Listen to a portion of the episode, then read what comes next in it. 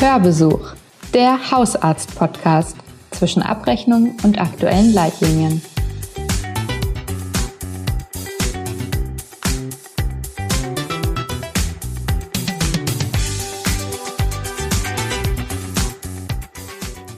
Da immer mehr Menschen an Herzinsuffizienz erkranken, konnte dem Versorgungsbedarf im Rahmen des DMP-KHK nicht nachgekommen werden. So hat der gemeinsame Bundesausschuss eine der jüngsten Änderungen an der Landschaft der Disease Management Programme, kurz DMP, gerechtfertigt. Das war im April 2018. Doch umgesetzt ist das DMP für Patienten mit chronischer Herzinsuffizienz noch nicht. Ich freue mich sehr, in der heutigen Folge unseres Hörbesuchs, ausgestrahlt am 2. Februar, diese Entwicklung der DMP rund ums Herz genauer unter die Lupe zu nehmen. Denn es steht ja nicht nur die Herzinsuffizienz in der Pipeline, ähm, auch das DMP-KHK, also für Patienten mit koronarer Herzerkrankung, wurde ja umfassend überarbeitet. Mein Name ist Jana Sauer, ich bin Redakteurin bei der Hausarzt und ich habe gesprochen mit Dr. Uwe Popert, Hausarzt in Kassel und Mitglied im erweiterten Vorstand der DGAM. Es ist unser zweiter Teil des kleinen DMP-Specials. Das heißt, wer noch einmal die Übersicht über alle Änderungen aus allen Fachbereichen ähm, gerne nochmal hören möchte, am besten in die letzte Folge schauen. Uwe, lass uns doch zunächst einmal auf das überarbeitete DMP-KHK schauen. Was hat sich denn konkret geändert? Also Änderungen sind ähm, den Beta-Blocker nur noch mindestens ein Jahr zu geben. Vorher war ja im Grunde immer eine lebenslange Therapie nach einem kardiovaskulären Ereignis vorgesehen. Und aus den Statistiken war eigentlich die letzten Jahre schon herauszulesen, dass Beta-Blocker nur in der Anfangsphase eine große Bedeutung haben. Dann ähm, ist nochmal genauer angegeben worden, ähm, was für eine Gerinnungshemmung gemacht werden soll, eben bei einem akuten Koronarsyndrom ASS und Ticagrelor, beziehungsweise bei einem STEMI mit äh, PCI soll dann ASS plus Ticagrelor oder Prasugrel gegeben werden. Das entspricht auch mehr oder weniger der neuesten Evidenzlage. Ähm, deutlicher nochmal als bisher finde ich, äh, dass die ACE-Hämmer dann bei systolischer Herzinsuffizienz oder chronischer Nierenerkrankung äh, eine Anwendung haben sollten. Ähm, die AT1-Blocker sind deutlich im Hintergrund, weil eben die Beweislage nicht so gut ist wie bei ACE-Hämmern. Also sprich, Ramipril ist erstmal das Ausgangsmedikament. Mhm. Du hast jetzt eben schon das Stichwort ähm, Evidenz genannt. Ähm, da würde ich gern nochmal auf zwei ganz grundsätzlich verschiedene Therapiestrategien zu sprechen kommen, und zwar mit Blick auf die Cholesterinwerte. Ähm, Treat to Target, also an einem Zielwert äh, orientiert, äh, oder eben Fire and Forget ohne Zielwert. Wie ist denn so ein Unterschied einzuschätzen und auch gerade konkret der Zielwert ähm, beim LDL unter 55 Milligramm pro Deziliter zu kommen. Ja, also wir reden jetzt ähm, eigentlich nur noch von den Patienten, die einen hochdramatischen äh, Verlauf hatten, also einen frischen Herzinfarkt. Nur bei denen gibt es tatsächlich Studien zu diesem Thema. Ähm, Studien unter anderem zur Wirkweise dieser PCSK9-Hämmer ähm, die dann zeigen konnten, dass wenn man nochmal ein LDL unter 70 anstrebt, man da mit Höchstmedikation tatsächlich äh, etwas an der Widerstentung äh, verändern kann. Ähm, die anderen Parameter wie Sterblichkeit oder ähm, irgendwelche Lebensqualitätssachen haben sich dann nicht deutlich veränderbar gezeigt. Es war eigentlich nur die Rate der Restens veränderbar durch eine intensivere LDL-Senkung bei diesen Patienten. Und ähm, das ist auch noch von der Studienlage her nicht einfach zu deuten. Ähm, Im Prinzip äh, will man ja im Wesentlichen die Lebenserwartung verändern und da gibt es Meta-Analysen, die zeigen, dass eine Senkung des LDL unter 100 die Sterblichkeit und damit die Lebenserwartung nicht verändert. Und mhm. um mit diesen PCSK9-Hämmern zu arbeiten, äh, muss man erhebliche Kosten investieren. Ähm, das ist bisher in Deutschland auch so nicht möglich. Ähm, da gibt es Regularien, ähm, die dagegen stehen, das bei jedwedem Herzpatienten zu machen. Unter anderem äh, gibt es die Regel, dass man eben nur dann die Cholesterinwerte so stark senken darf, wenn es keine andere Möglichkeit gibt, äh, beziehungsweise bei den Menschen mit einer starken Erhöhung der Cholesterinwerte, wenn ansonsten eine Lipidapherese notwendig geworden wäre.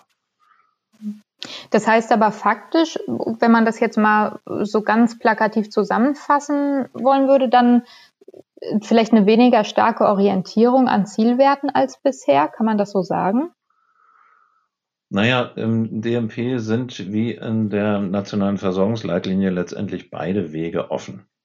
Und man kann das eine wie das andere erlaubterweise tun, wobei also 98 Prozent aller Studien oder noch mehr sind mit einer äh, ganz normalen Fire-and-Forget-Strategie gelaufen. Und mhm. die Zielwertorientierung ist eigentlich eher so im Rahmen des theoretischen und eher so im Rahmen des, naja, wir probieren es mal, das zu machen, was in keiner Studie bisher gelaufen ist. Die Schwierigkeit entsteht aber in dem Moment, wo Hausärzte und Kardiologen zusammenarbeiten müssen. Wir haben mit der nationalen Versorgungsleitlinie eine gemeinsame Plattform und eine gemeinsame Sprachregelung gefunden, nämlich dass man sagt, es kann eine Zielwertstrategie sein ähm, mit einem LDL und 100, äh, beziehungsweise es kann eine Fire-and-Forget-Strategie sein. Beides kann nebenher bestehen. Ähm, das Dumme ist nur, dass die Kardiologen ähm, sowohl die nationale Versorgungsleitlinie als auch die ESC-Leitlinie unterschrieben haben und die in dem Punkt nicht deckungsgleich sind. Die ESC-Leitlinie ist industrieabhängig und deutlicher ähm, mit niedrigen äh, Zielwerten für LDL vergesellschaftet. Vielleicht können wir das Ganze mal an einem äh, so ganz kleinen Fallbeispiel, jetzt gar nichts irgendwie Ausgefallenes.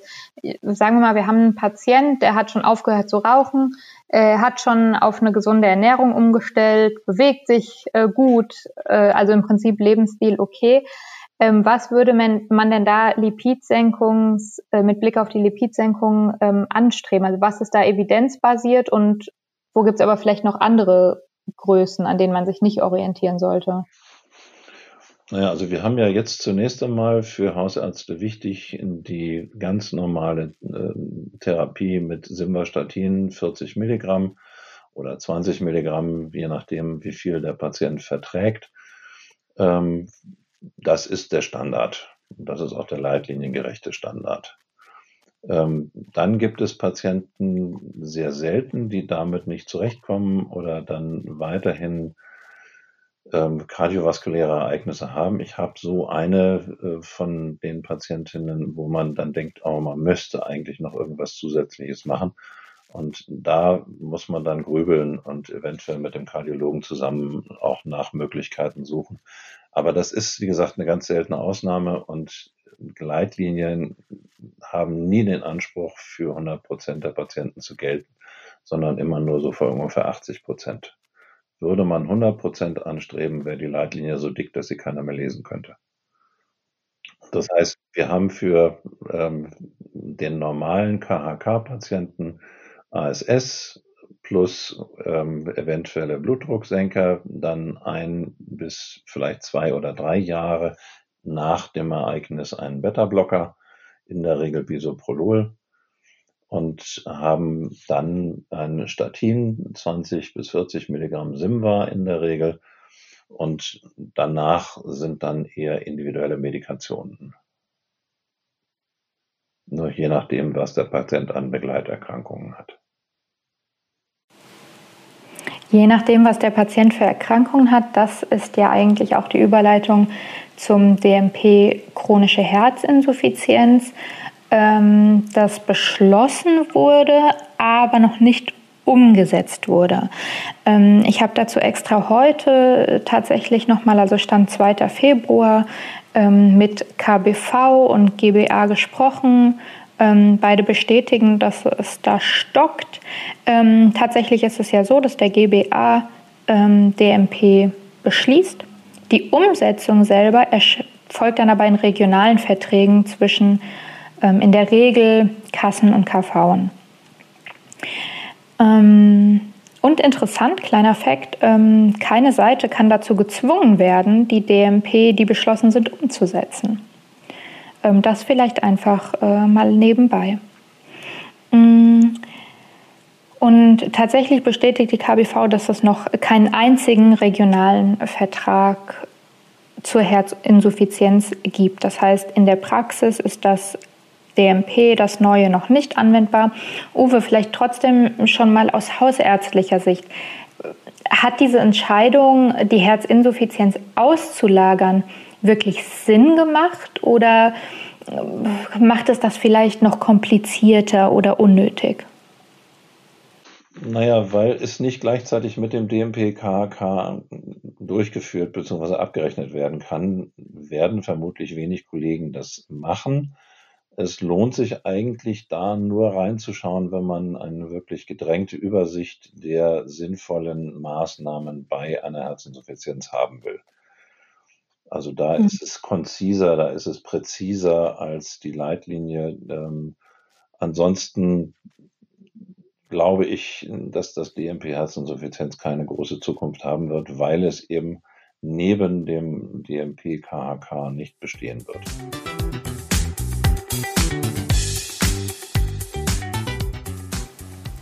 Praxistipp.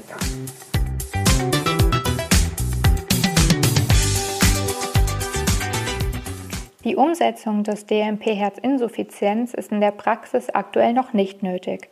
Das wird erst der Fall sein, wenn regionale Verträge in der Regel zwischen Kassen und KV geschlossen sind. Aber schon einmal zur Info, der Blick in die Praxis. Das neue Programm richtet sich an Herzkranke mit einer linksventrikulären Auswurffraktion von weniger als 40 Prozent. Dann ist die Ursache dafür auch egal. Auch asymptomatische Patienten können teilnehmen. Ganz wichtig aber, Patienten können nicht in das DMP-KHK und das DMP-Herzinsuffizienz zeitgleich eingeschrieben sein.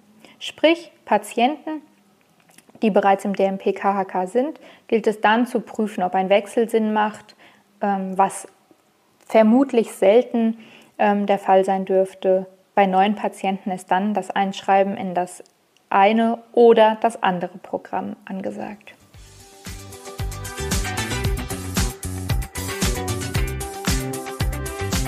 Und zum Abschied noch einen Blick auf die nächste Folge.